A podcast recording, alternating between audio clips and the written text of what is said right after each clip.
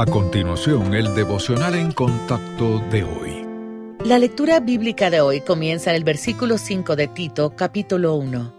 Por esta causa te dejé en Creta, para que corrigieses lo deficiente y establecieses ancianos en cada ciudad, así como yo te mandé. El que fuera irreprensible, marido de una sola mujer, y tenga hijos creyentes que no estén acusados de disolución ni de rebeldía, porque es necesario que el obispo sea irreprensible, como administrador de Dios no soberbio ni iracundo, no dado al vino, no pendenciero, no codicioso de ganancias deshonestas, sino hospedador, amante de lo bueno, sobrio, justo, santo, dueño de sí mismo, retenedor de la palabra fiel tal como ha sido enseñada, para que también pueda exhortar con sana enseñanza y convencer a los que contradicen porque hay aún muchos contumaces, habladores de vanidades y engañadores, mayormente los de la circuncisión, a los cuales es preciso tapar la boca, que trastornan casas enteras, enseñando por ganancia deshonesta lo que no conviene.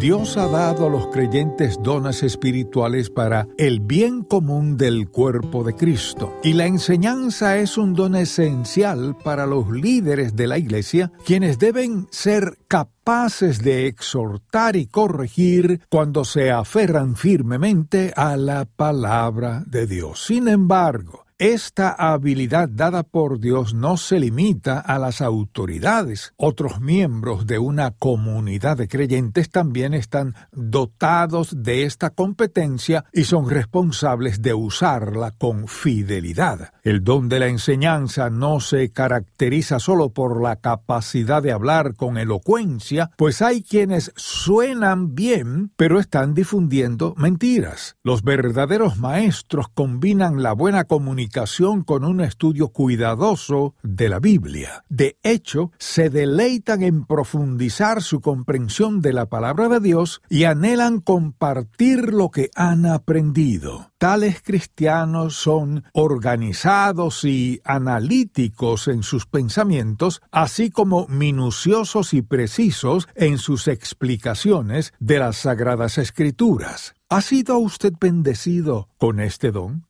Si es así, Dios desea que lo use fiel y cuidadosamente para bendición de su iglesia y tenga presente tanto el privilegio como la responsabilidad inherentes al don de la enseñanza. El que habla, hágalo como quien expresa las palabras mismas de Dios.